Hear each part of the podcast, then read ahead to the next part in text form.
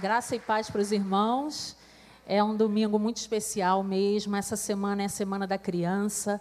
O Recriança não podia ficar sem é, fazer alguma coisa, deixar passar em branco, porque nós precisamos lutar pelas nossas crianças. Elas são nossas as que vivem conosco, as que convivem conosco, né, na igreja, até mesmo às vezes no trabalho, para quem trabalha com a área de educação, e nós precisamos levantar a nossa voz em favor delas. É, eu gostaria muito, em primeiro lugar, de agradecer a oportunidade de estar aqui falando aos irmãos esta manhã, trazendo a mensagem dessa manhã.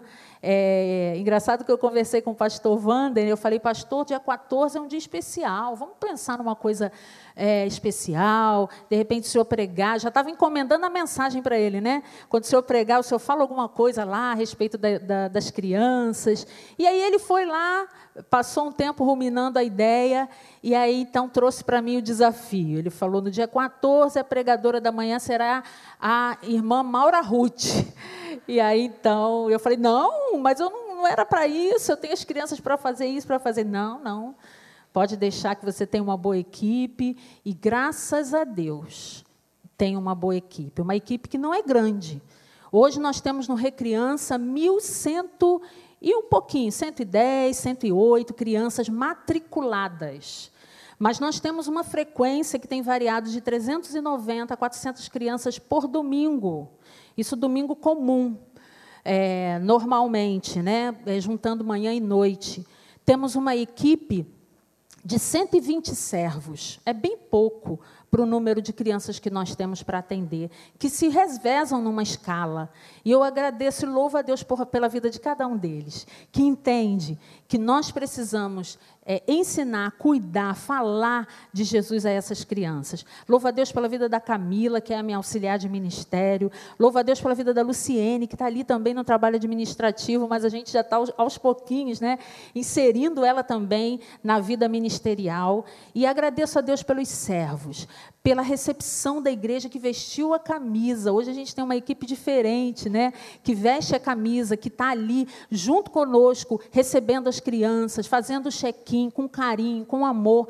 Uma equipe que a maioria foi recrutada dentro, do, dentro do, das próprias famílias do Recriança, os pais, os tios estão ali servindo conosco e são grandes bênçãos também para nossas vidas. Eu queria muito agradecer, não podia deixar de agradecer. E ao nosso pastor por, pela confiança.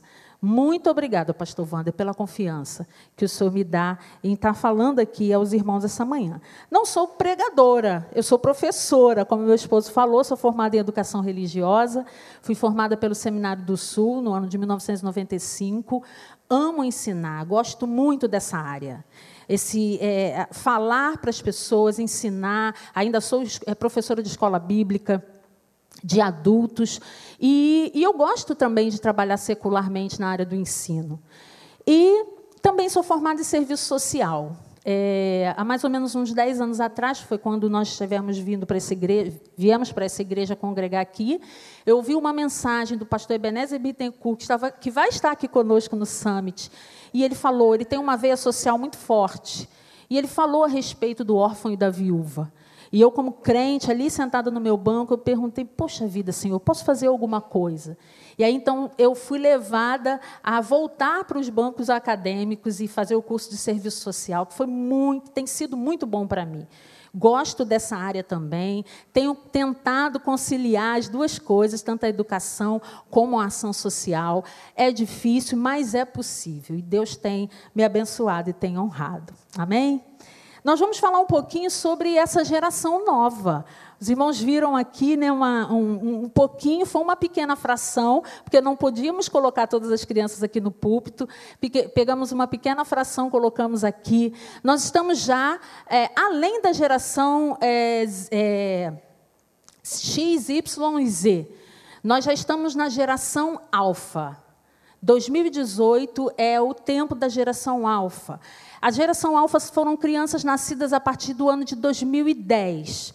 Ou seja, essas crianças de 8 anos, as crianças de 5, de 3, de 2, e que já são super antenadas. Alguns estudiosos, e isso ainda é especulação, acreditam que essa geração será uma geração de crianças hiperinteligentes, porque elas são muito, é, elas têm sido muito é, incentivadas, né? elas são a todo tempo estimuladas por causa da tecnologia, principalmente por causa dela. E a tecnologia tem trazido muito, muito benef muitos benefícios para nós, mas também traz alguns malefícios. E eu fiz uma pesquisa todo esse movimento frenético tem afetado muito as nossas crianças.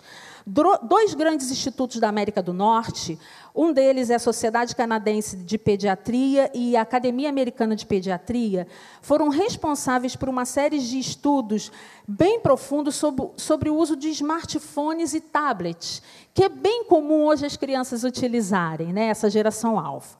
E eles falam, eles elencam cinco problemas e essa é, é, no caso, a minha introdução falando da tecnologia, mas infelizmente, às vezes, a gente exagera no uso dessa tecnologia, principalmente sendo permissivos com as crianças. É, são cinco problemas. O primeiro deles é o comprometimento no desenvolvimento cerebral.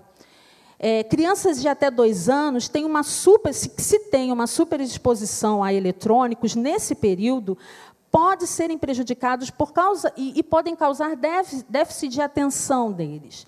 Atraso cognitivo, distúrbio de aprendizado, aumento de impulsividade e diminuição da habilidade de regular as próprias emoções. Outro problema também são problemas relacionados ao sono. É, a constante utilização desses aparelhos pode gerar dependência nessas crianças, que ficam no, nos, nos, celulares e nos smartphones é, jogando, navegando na internet, conversando, até altas horas, o que prejudica depois o sono. Além das consequências psicológicas, é preciso lembrar que a falta de sono noturno pode gerar problemas de crescimento. O terceiro problema que essas duas, eh, esses dois institutos apontaram são problemas emocionais. Olha como isso é grave. A utilização excessiva da tecnologia pode gerar uma série de distúrbios emocionais. Entre os mais citados pelos pesquisadores são a depressão infantil, a ansiedade, o autismo, que pode ser apresentado, desencadear nesse, nesse período, o transtorno bipolar, psicose e comportamentos problemáticos. O, quarto dele é a demência digital. Psicólogos e pediatras dos institutos já mencionados afirmam conteúdos multimídias em alta velocidade podem contribuir para o aumento de déficit de atenção. Além da exposição a essas máquinas, causar um problema sério de concentração e de memória nas crianças. E, por último, o quinto é a emissão de radiação. Ainda é bem polêmico esse assunto. Não existe assim é, algo muito concreto em relação a isso, bem pouco conclusivo. Mas há algo que nós, pais e a própria igreja, ou aquele que toma conta de uma criança, pode entender que as crianças são mais sensíveis a agente radioativo. Então, se realmente existe algum tipo de emissão de radiação, é bom a gente evitar.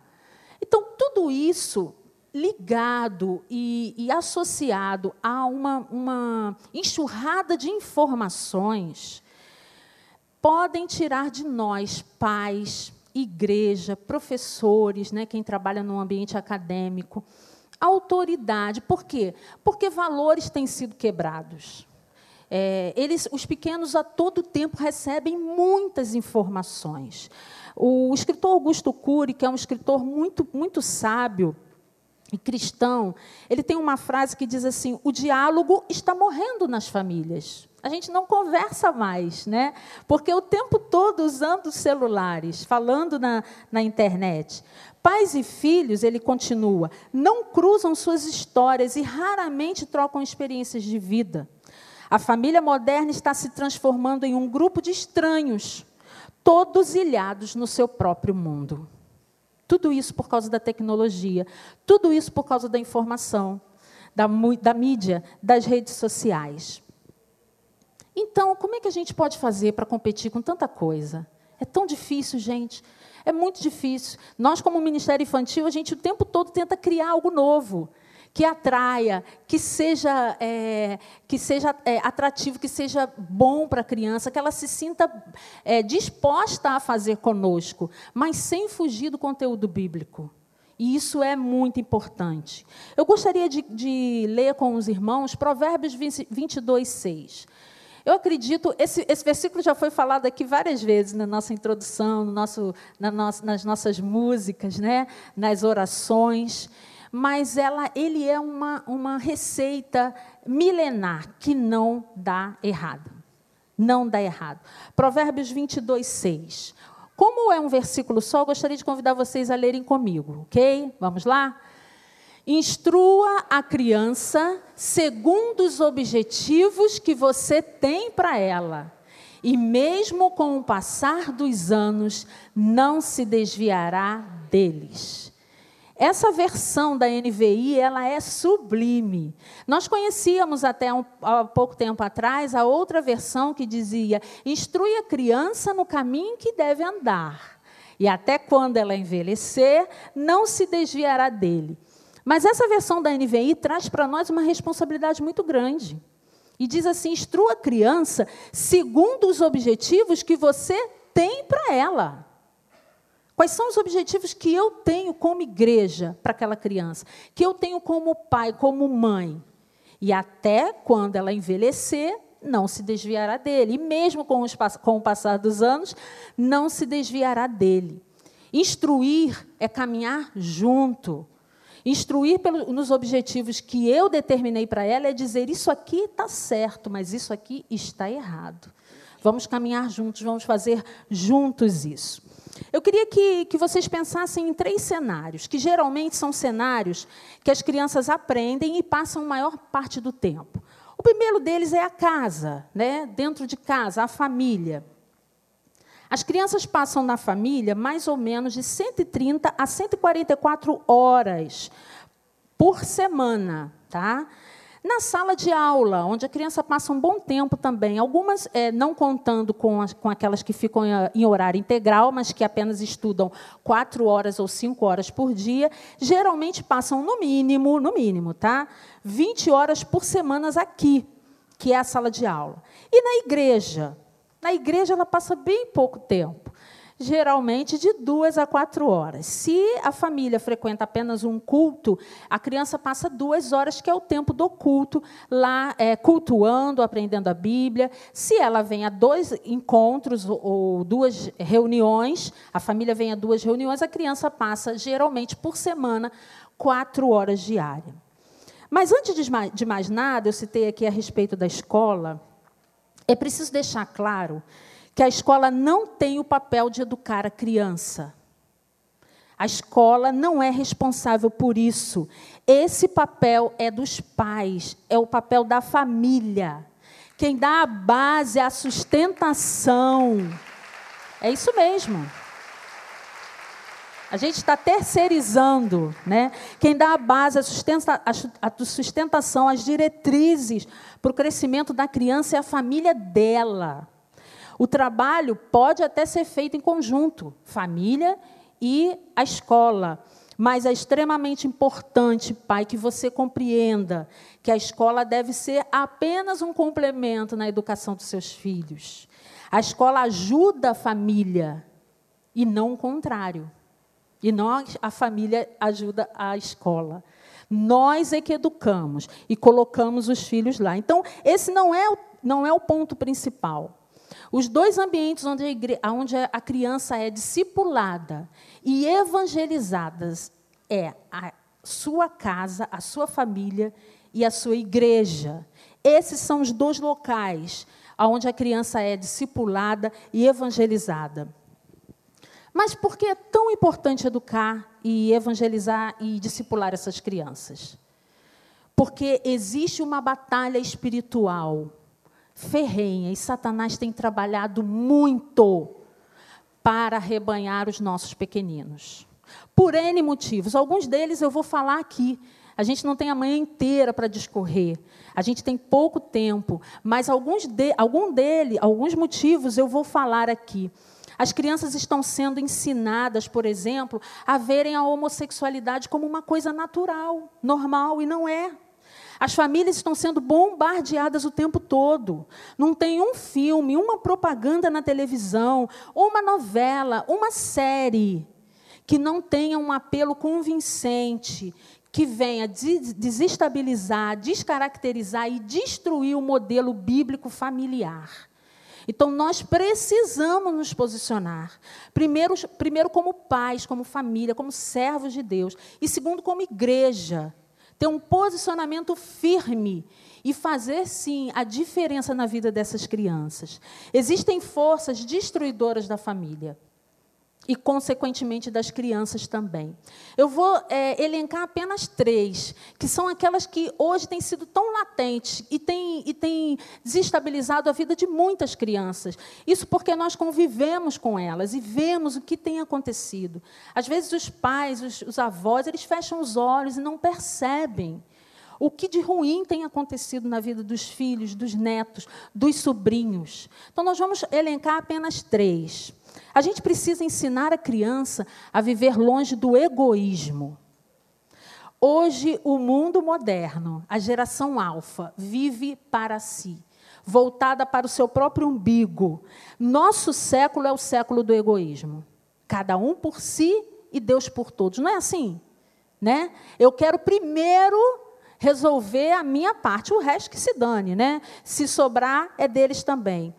Cada qual decide por si mesmo, pelos critérios que eu acho melhor. A nossa vontade de agradar as crianças, é, ela vai, ela, ela passa também pelo egoísmo. É engraçado que existe o ser humano comum, existem três tipos de ser humanos, né? O ser humano comum, o ser humano pai e o ser humano avô. Então, é bem diferente, cada um deles. E, inclusive, e, infelizmente, vou dizer assim, cada um é mais egoísta que o outro, porque quer passar para o filho, para o neto, né? e até aquele que é o ser humano comum, não tá, ele não está ali para para ajudar o outro, ele está ali simplesmente para tirar proveito das situações, porque ele se acha muito mais importante. Outro é o pai, né, que o filho sempre tem razão. E os outros seres humanos são os avós, que aí vem, o pai tenta fazer alguma coisa, os avós vão lá e destrói tudo. Alguns ajudam bastante, mas a educação das crianças, ela é de responsabilidade dos pais não dos avós. Então, o pai não terceiriza a educação do seu filho, nem para a escola, e nem para os avós. Você tem que educar. Você, avô, precisa ajudar esse, esse seu filho a educar o seu neto. Ajude, seja parceiro, seja companheiro. Deixe que ele aprenda por si só. Você já passou por aquilo e sabe no que vai dar às vezes. Mas deixe que o filho aprenda por si só. O neto também vai aprender também. E as nossas crianças, hoje, falando de egoísmo, elas já nascem sem tempo. Já nascem competitivas o tempo todo, né? Quem é melhor, quem vai subir no púlpito para cantar, quem não vai, né? É, a gente, o nosso, nossa limitação aqui era espaço, não dava para trazer todas as 200 crianças aqui para cima. Então, a gente fez uma seleção, lógico, com ensaio, né? Mas o pai quer ver o filho lá, mesmo que ele não faça nada, fique quietinho, só andando de um lado para o outro. Isso também é um pouco do egoísmo que nós temos, nós queremos trazer para os nossos filhos aquilo que, que é de melhor. É, na, nossa, na nossa geração, infelizmente, tem sido muito. Ela está muito adoecida.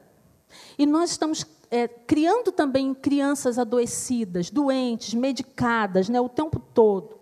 A gente pensa que os bens de consumo vão trazer algum tipo de alívio, remédio para todo esse egoísmo que existe, para todos os problemas que, existe, que existem, mas não. E a gente pensa só na nossa família, a gente pensa só nos nossos filhos, a gente pensa só no que está em torno de nós. Antigamente, há cerca de 30, 40 anos atrás, eu cheguei a pegar essa época na escola.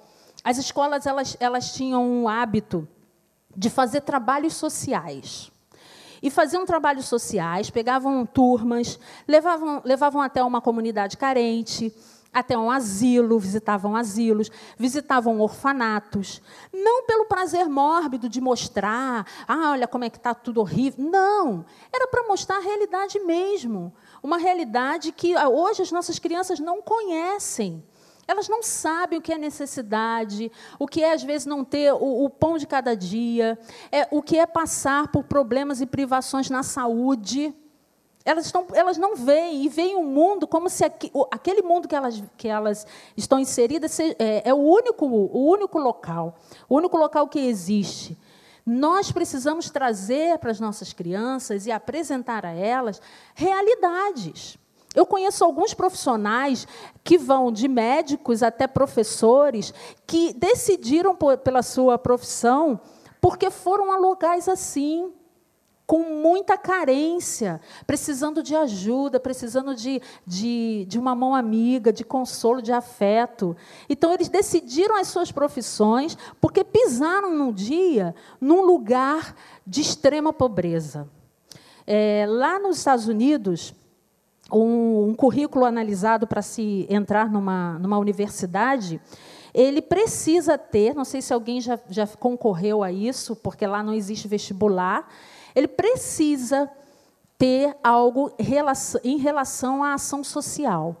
Então, aquele jovem, em algum momento da sua trajetória de adolescência e juventude, ele, ele, ele, ele, ele, ele, precisa, ele precisa ter contato com o âmbito social, não importa qual. Mas isso deve constar no seu currículo. Isso é, é algo importante para eles. É uma cultura diferenciada. E a gente tira isso. E hoje as escolas ensinam mais um conteúdo bem conteudista, porque as crianças precisam, os adolescentes e jovens precisam passar no Enem para entrar na faculdade e esquecem toda essa área social. E o que, que acontece? As crianças pensam e entendem que aquele mundo que elas vivem é o único, que não existe pobreza, que não existe é, miserabilidade, que as pessoas estão todas felizes. E não é bem assim. O egoísmo, na verdade, é um bem-estar primitivo. Eu digo primitivo porque ele leva em conta apenas a própria sobrevivência. E o resto é, é ignorado faz a criança ter a ideia mítica de que tudo que existe no mundo existe em função dela. Piaget defende que o egoísmo natural é natural e tem que existir no primeiros, nos primeiros estágios da infância. No entanto, à medida que surge uma consciência moral e os adultos adotam, é, dotam as suas crianças de regras e valores, esse sentimento egoísta precisa é, acabar precisa sair da vida da criança. E uma das principais maneiras de se diminuir o egoísmo é frustrando as crianças. Isso mesmo, dizendo não. Você não pode fazer isso. Até aqui você pode, daqui para lá é o espaço do seu amigo. Até aqui você pode fazer, daqui para lá é o outro é quem tem, que tem a oportunidade de fazer também. Hoje, crianças de dois anos de idade dormem às duas da manhã comandam o que tem na geladeira e na dispensa da casa, determinam o programa que a família vai fazer, e se ela não quiser sair de casa, também ninguém sai de casa, ficam horas na frente da televisão, e ai de quem desligue aquela televisão. Comem é, besteiras, né, biscoito, pizza, batata frita, ao invés de uma boa refeição ganham o 27 o 30 brinquedo, só porque caíram no chão do shopping e começaram a fazer pirraça. São essas crianças que nós estamos educando. Crianças egoístas que só olham para si, que acham que a família precisa servir a elas o tempo todo. E não é assim. Nós precisamos educar os nossos filhos a serem altruístas, se preocupar com o outro, olhar para a dor do outro. Pai e mãe, vocês já pensaram que se você alimenta o egoísmo nos seus filhos, quando vocês estiverem mais velhos, precisando da ajuda deles, vocês acham que o egoísmo deles vai deixar ele cuidar de você? Eu acredito que não isso vai reverter contra você mesmo. E nós vamos, ou aqueles pais que fizeram isso dessa forma errada, vão parar num asilo, sim. porque ninguém vai querer cuidar. Porque o filho não se coloca no lugar do outro. Porque o filho não sabe o que é a dor, não sabe o que é perder alguém, não sabe o que é viver na miséria, na pobreza, com desemprego e etc. Alguns pais acabam cedendo aos pequenos porque acreditam que passam um pouco tempo com eles durante o dia. E eu não posso negar nada para uma criança que eu quase não fico. Né? Esse é o pensamento do pai. E aí a gente se, se sofre, se culpa e acaba é, alimentando o egoísmo dessas crianças. Nós precisamos mudar a maneira de criar os filhos e de ensinar as crianças. Em vez de investir neles apenas para que eles sejam eh, bem-sucedidos, ricos, proprietários, isso é saudável, mas ao invés de fazer só isso, ou com uma excelente condição econômica, vamos criá-los de modo que estejam prontos a, a, a se doar por uma boa causa. Alguns pais é, oram para que Deus levante missionários, né? Não é isso? Não é a palavra não diz assim, é, orai, clamai, pois, ao Senhor da seara que envie trabalhadores para a sua seara. Não é isso?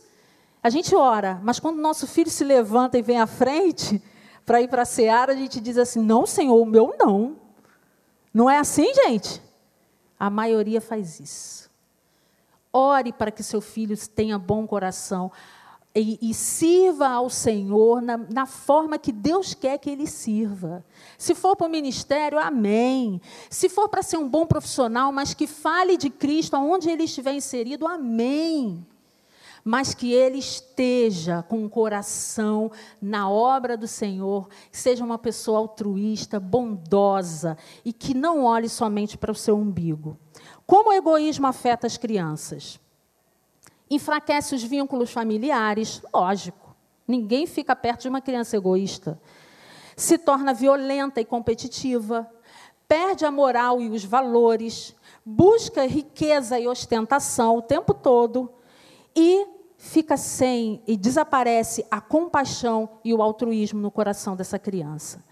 A gente precisa entender que o evangelho de Jesus Cristo, ele veio para fazer com que o pecador se arrependesse dos seus pecados, suplicasse o perdão de Deus para a sua vida e aceitasse o sacrifício de Jesus.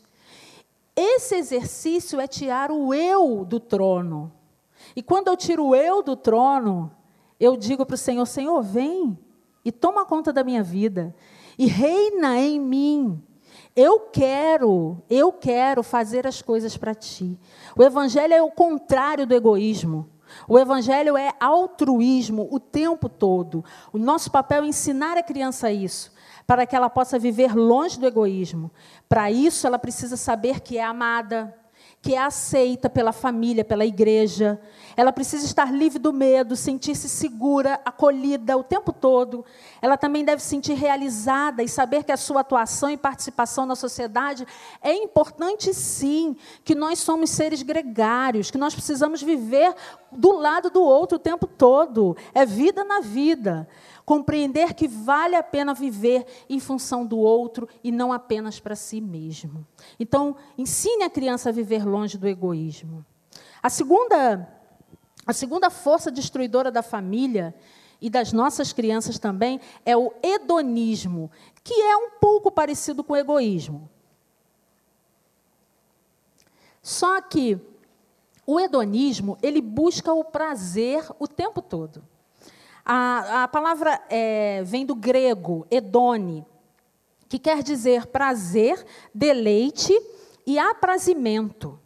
O hedonismo prega que o principal, ou mesmo o único alvo da vida humana, é a obtenção do prazer. O lema do hedonismo é: aproveite a vida, relaxe, pare de sofrer, você merece. Nós temos criado criado filhos e crianças no nosso meio puramente para sentirem prazer e felicidade. E esse sentimento é um sentimento como se fosse o um sentimento é, de consumo. A pessoa que precisa comprar o tempo todo para se sentir feliz, é mais ou menos isso.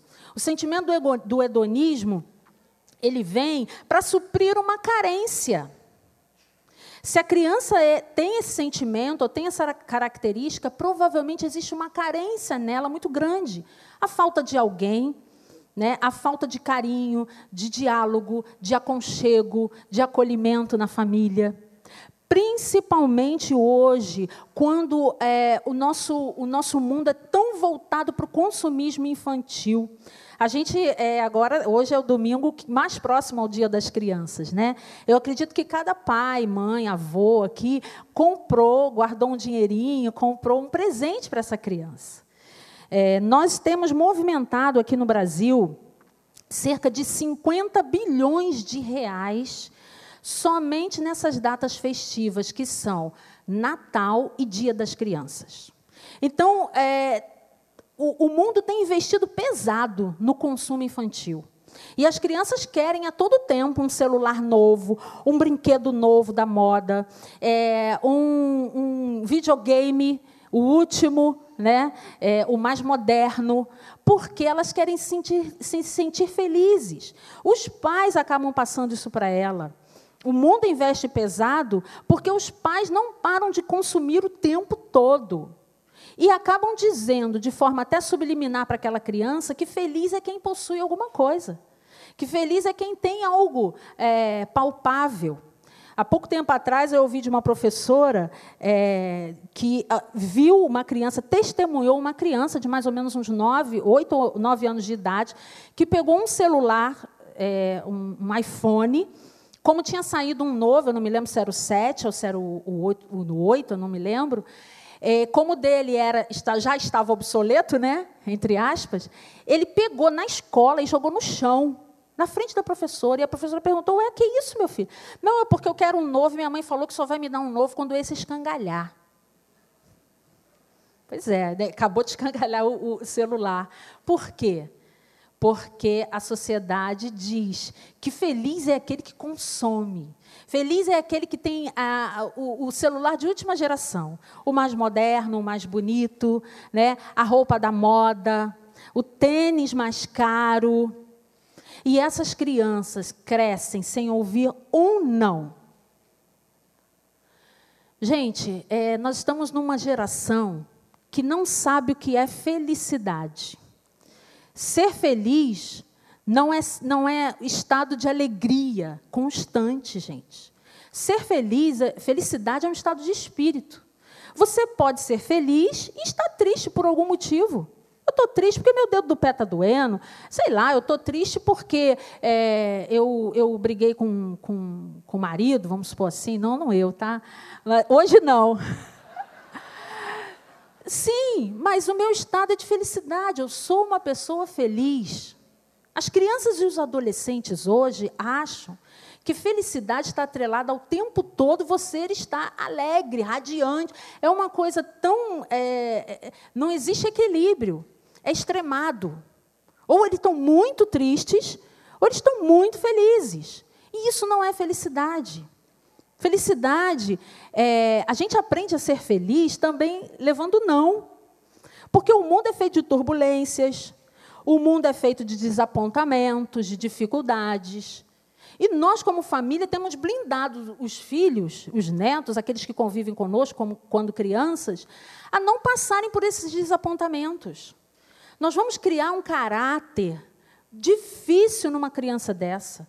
É, o, o, o, escritor que já é falecido até, eu gosto muito dele, Sami Tiba, ele, eu acredito que era paulista, mas tem uma, uma origem é, oriental. Ele diz que alguns, no, no livro Quem Ama Educa, quem nunca leu, vale a pena ler, é muito bom esse livro. É, ele diz que alguns pais e avós acabam criando parafusos de geleia. Sabe o que quer dizer o parafuso de geleia? É aquela criança que você aperta, aperta e ele não, não engata. Ele é de geleia, ele é todo molengo, ele não sabe resolver problemas sozinhos. Ele fica o tempo todo esperando que os outros resolvam os problemas mais sérios por ele. Então nós precisamos, de vez em quando, dizer não. Cercear sim, não, não vai fazer. Olha, tudo bem, vai sair, mas olha, não pode dessa forma, não tenho dinheiro agora. E, e fazer com que eles cresçam e amadureçam de forma saudável. Sem pensar que felicidade o tempo todo é estado de felicidade. Eles precisam entender isso. O hedonismo acaba é, até em suicídio, infelizmente, entre os adolescentes, entre crianças, pasmem. Crianças que a gente que a gente que convivem conosco sentem tão tristes às vezes porque querem morrer, tirar a própria vida. Isso é coisa do inferno. Então, vamos sim lutar por essas crianças para que, para que elas não tenham é, esse sentimento de hedonismo. Como o hedonismo afeta as crianças? O mau uso da internet e da televisão, o incentivo ao culto ao corpo. Né? Eu quero sentir prazer, eu quero que as, as pessoas me, me elogiem, me, me digam que eu estou bonita. A erotização e a sexualidade precoce e exagerada o apelo ao consumismo, ele acaba flertando com as drogas. Não é só adolescentes que flertam com droga, não, gente, crianças também. Porque aquele que usa drogas, ele diz para ele mesmo: o meu prazer é mais importante do que qualquer outra coisa. E aí então ele entra no mundo das drogas. E por fim, uma juventude inconsequente, descomprometida. Não crie parafuso de geleia. Criem homens e mulheres de Deus, que sabem sim, que vão saber ouvir um não.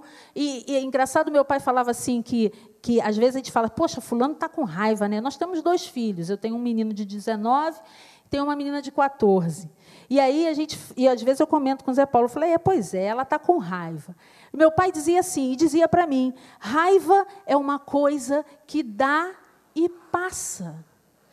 E dá e passa mesmo que deu várias vezes e passou. Outra coisa que ele falava com raiva, que, é, que era raiva também, ele era muito direto, né? Eu já não tenho meu pai. Ele falava assim: tá com raiva? Tira as calças pela cabeça. Quem já ouviu isso? Ó, oh, já ouvi muito. Tá, então a raiva vai dar, vai passar, e a gente vai aprender a ser adulto.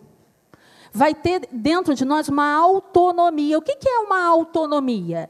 É de dentro para fora eu saber fazer as coisas. Eu não vou precisar do outro. Daqui a pouquinho eu vou estar, tá, ó, sabendo fazer tudo. Porque eu, eu ouvi um não. Porque eu ouvi, olha, está na hora de dormir. Olha, celular, chega, vai ficar um mês sem, né? E às vezes tem pai e mãe que escondem o celular, deixam a criança ou o adolescente sem o celular e tem que esconder, porque senão eles pegam. Não pode não. Pai e mãe tem que esconder, tirar o celular e deixar lá em cima da estante. Ó. Se pegar, já viu. Tem que ser assim. Isso é autoridade. Isso é autoridade. E a criança e o adolescente precisa respeitar essa autoridade. Valor de fato é transmitir verdades bíblicas aos pequeninos, não é comprar nada. Ensinar que felicidade e prazer só se experimenta de verdade quem recebe Jesus como Salvador. Fora isso, gente, vai haver sempre um vazio, né? aquele buraco enorme. Fora isso, vai ter, vai ter sempre alguma coisa. Então, a felicidade de fato só está em Jesus. Mateus 6,33 diz que a gente primeiro tem que buscar o reino de Deus e a sua justiça, que todas as outras coisas serão acrescentadas. Isso é que nós temos que ensinar aos nossos filhos. Filhos, filho, nós não temos agora isso aqui para lhe proporcionar, mas olha, a palavra de Deus diz que se a gente buscar o Senhor em primeiro lugar, todas as outras coisas serão acrescentadas. Tudo que for necessário será acrescentado na sua vida e na nossa vida como família também. Em terceiro e último lugar, a gente precisa ensinar a criança a viver longe do ocultismo. E aí eu vou falar de algumas coisas místicas, esotéricas, bruxarias, feitiçarias, que a gente pensa que está tão longe de nós, mas não está. O ocultismo dos dias atuais é uma disposição para crer no que é misterioso e sobrenatural, com uma tendência do sincretismo religioso, tudo misturado, né?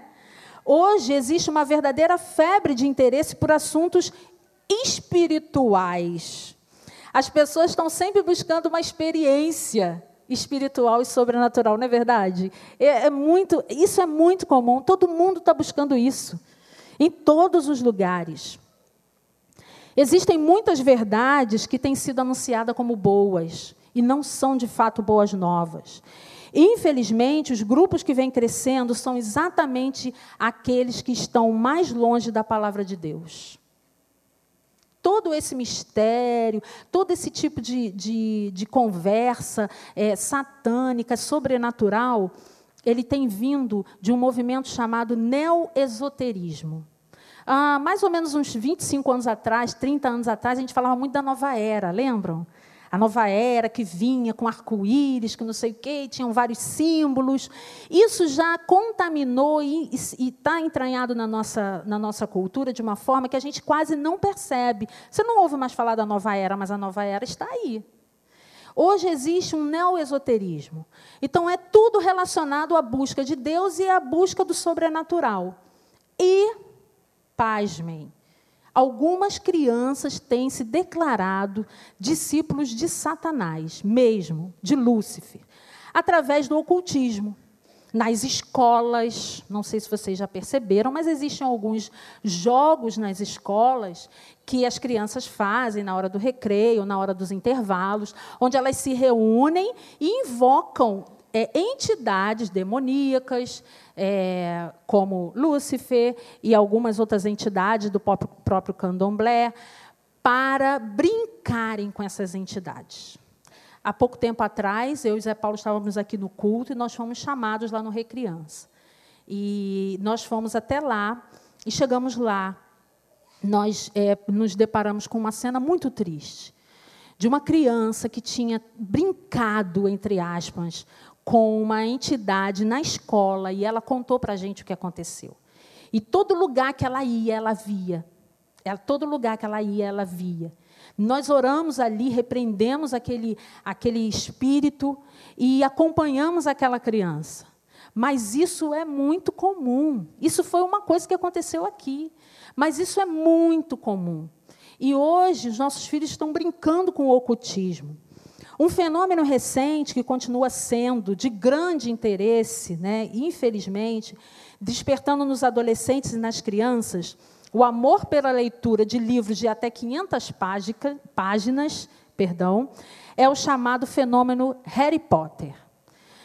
Nessa série de livros, a autora satanista declarada, J.K. Rowling, ensina práticas de feitiçaria e bruxaria Crianças e adolescentes são fortemente atraídos pela magia da série, que já vendeu mais de 260 milhões de cópias no mundo todo. Um jornal nos Estados Unidos, editado lá, chamado The Union, é, numa reportagem sobre o fenômeno, registrou depoimentos de algumas crianças. Tinham várias, eu só peguei três. Tá? E não coloquei o nome dessas crianças. Só coloquei. Um menino de 10 anos disse assim: os livros de Harry Potter são bons porque ensinam como você pode usar a magia para controlar as pessoas e se vingar dos seus inimigos.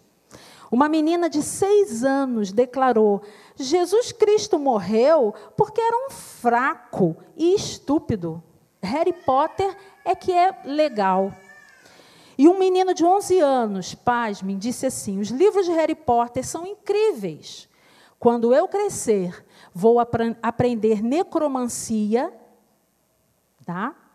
E invocar os maiores demônios da terra. Isso é o que Harry Potter ensina. Tem esse livro em casa? Queima. É Inquisição? Inquisição Santa. É Santa Inquisição. Joga fora. Não dá para ninguém, não. Pelo amor de Deus. Engraçado, vou abrir um parêntese aqui. Tem pai e mãe que dá uns negócios aqui por criança, né? Às vezes chega caixas e mais caixas de DVDs, livros infantis, e a gente só vai, ó, lixo, lixo, lixo. Não tem como. Não tem como, gente. Tem coisa que não dá nem para dar para os outros. Tem que jogar no lixo, tem que queimar. Tem que se desfazer. Ninguém pode mais pegar aquilo. O jornal, esse jornal é, The Union ainda, ainda relata nessa reportagem que apesar dos protestos da liderança cristã no local, é, milhões de crianças estão desejosas de entregar as suas almas a Lúcifer para fazer magia. A, a, o líder da primeira igreja de Satanás estados, no estado de Massachusetts afirmou: olha a afirmação do líder. Harry é uma dádiva para a nossa causa. Uma organização como a nossa prospera com esse sangue novo. E a maioria é jovem e virgem. Lucro fácil. O fato é que, em 1995, cerca de 100 mil adultos eram envolvidos em, seitas satânicas. Mas depois do fenômeno de Harry Potter, esse número subiu para 14 milhões de seguidores, dos quais a maioria são crianças e adolescentes. Em Apocalipse 21, 8, a Bíblia faz uma lista de práticas pecaminosas, dentre as quais a feitiçaria está incluída. Mas, quanto aos tímidos, aos incrédulos, aos abomináveis, aos homicidas, ao que se prostituem, aos feiticeiros e aos idólatras e a todos os mentirosos, sua parte será no lago que arde no fogo e no enxofre, que é a segunda morte. Eu queria trazer algo um pouco mais perto de nós, né? apesar dos livros de Harry Potter ser, serem livros já traduzidos para o português. Eu queria trazer uma realidade mais brasileira e uma realidade mais carioca. É, o pastor Gilberto Celeste, que trabalha especificamente com crianças, ele escreveu um livro chamado Os Ataques dos Inimigos do Inimigo às Crianças. Nesse livro, ele destaca uma matéria do jornal o Dia, que fala sobre os filhos e netos da macumba. A matéria diz assim: os pés ainda pequenos não são empecilhos para o gingado. As mãos nem bem desenvolveram e já dominam a arte de baterem os atabaques. Nos terreiros da Baixada Fluminense, as crianças misturam-se aos adultos, convocando os orixás através do canto e da dança. São os netos de santo, a nova geração do candomblé. Um grande número de crianças praticamente nasce nos terreiros. São filhos ou netos de mães de santo ou pais de santo. As cantigas de Ninar são os pontos de entidades espirituais. O mais novo, Ogã, que é uma designação dada aos homens que dão ritmo à dança e à invocação dos espíritos tocando tambores, o mais novo deles, da Baixada, é o menino Ricardo Neres, quatro anos de idade. Ele é neto de uma das mais antigas mães de santos de Nova Iguaçu. Ricardo foi apresentado para ser Ogã quando tinha dois anos e já dominava o atabaque mais difícil de ser tocado. Dois anos. Ele tinha quatro na época da reportagem. Um outro exemplo é de Paula dos Santos, seis anos de idade, do mesmo terreiro de Ricardo quando tinha dois anos também, passou a ser chamada Paulinha de Xangô. E assim, como as adultas, deitou no santo, um processo onde os futuros filhos de santo permanecem recolhidos dentro de um quarto, comendo os alimentos prediletos dos orixás e dormindo. Assim como foi determinado que ela seria chamada Paulinha de Xangô, o jogo de búzios também irá determinar quando a menina passará a incorporar a entidade. Crianças podem ficar possessas por demônios. A gente tem uma visão, né? Não, mas é um anjinho. Crianças ficam possessas por demônios. Marcos capítulo 9 é, relata, o evangelista relata um menino surdo e mudo que caía endemoniado. E os discípulos de Jesus não conseguiram tirar o demônio daquele menino. Sabe por quê? Porque precisa de muita oração e jejum. Nós precisamos orar e jejuar por nossas crianças. Nossas crianças de casa, da família, nossas crianças da igreja e as crianças do Brasil. Nós precisamos fazer isso. Porque essa casta, assim como Jesus falou lá no Evangelho de Marcos, só sai com jejum e oração. Orem, orem pelo ministério infantil. Crianças ficam, sim, opressas e, e, e, e também possessas por demônios. Isso é verdade. Isso é verdade. Se preocupem, orem, jejuem. Como o ocultismo afeta a criança? A criança passa a não reconhecer o sobrenatural de Deus. Ah, Deus é Deus, Deus é, faz pouquinha coisa. Viram um relato lá de, da menina de seis anos, depois que leu o, o livro de Harry Potter?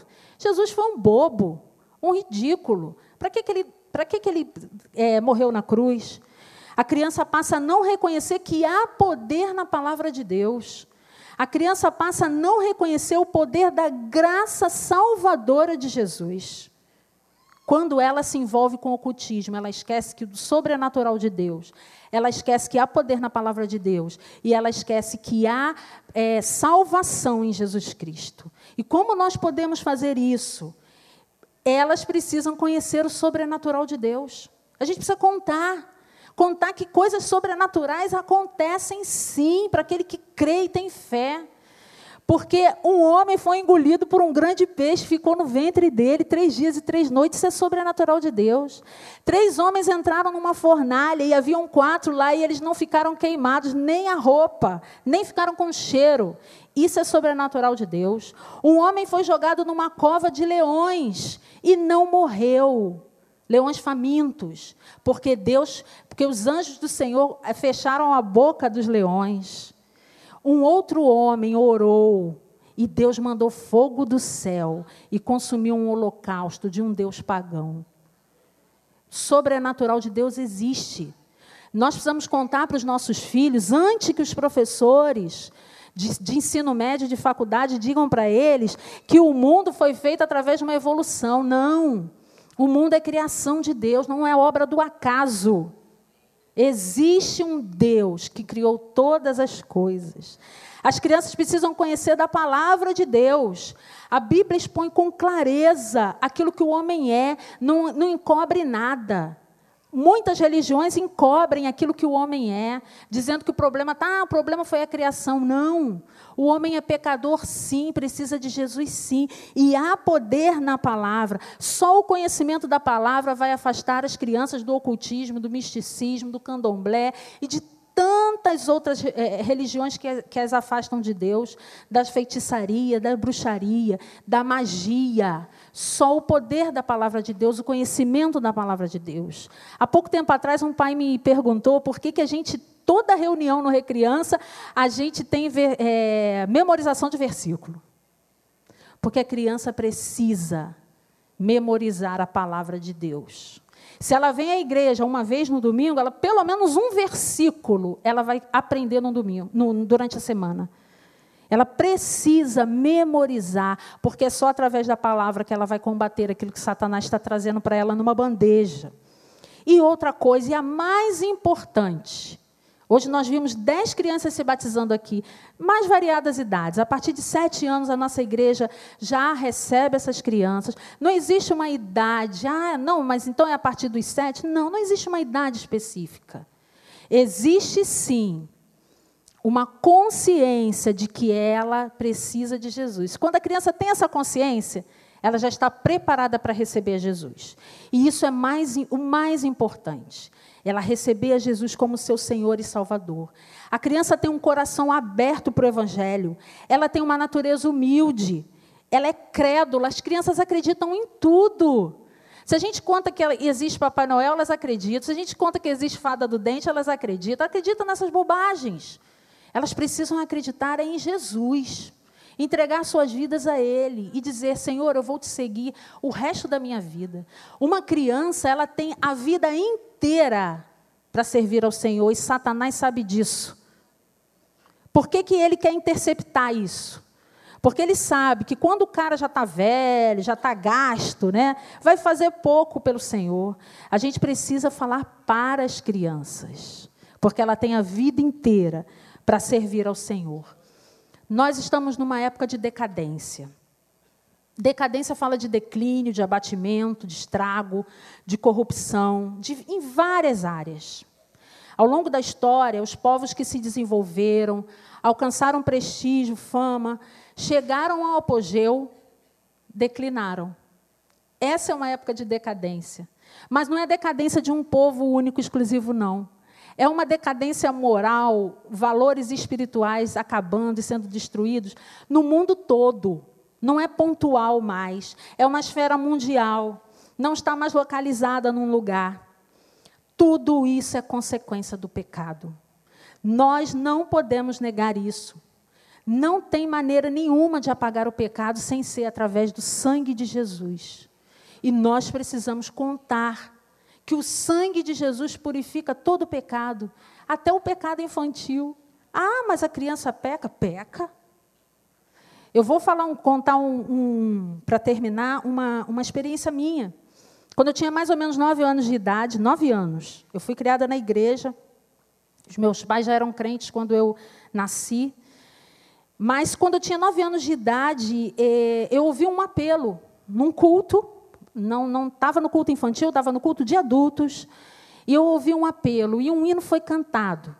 Um hino de adulto, gente, de cantor cristão. Ó, oh, quão cego eu andei e perdido vaguei, longe, longe do meu Salvador. Aquilo foi para mim. Gente, eu tinha nove anos. Ó, oh, quão cego eu andei. Era tanto pecado assim. Eu nem sei quantos pecados eram, mas eu me senti pecadora naquele momento.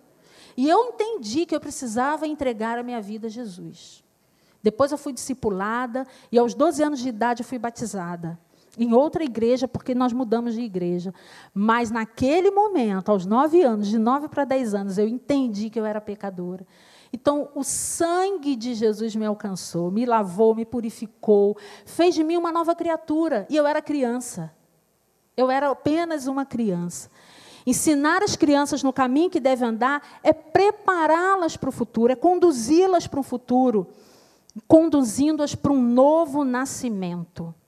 Prepare essa criança para um novo nascimento, para a vida, para a vida que ela vai ter aí afora ainda, contando-lhe a, pre a preciosa mensagem de Jesus, porque isso é preciso. E elas precisam de nós para isso. Deus ama as crianças com um imenso amor. Todos nós somos pecadores e precisamos do perdão de Deus, e as crianças precisam também há só uma solução, uma saída, e essa saída é aceitar a Jesus como suficiente Salvador.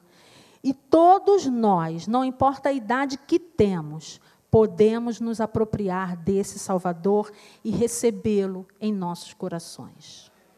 A palavra de Deus diz que quem não recebe ao Senhor como criança, quem não se faz criança, não pode ver o reino de Deus.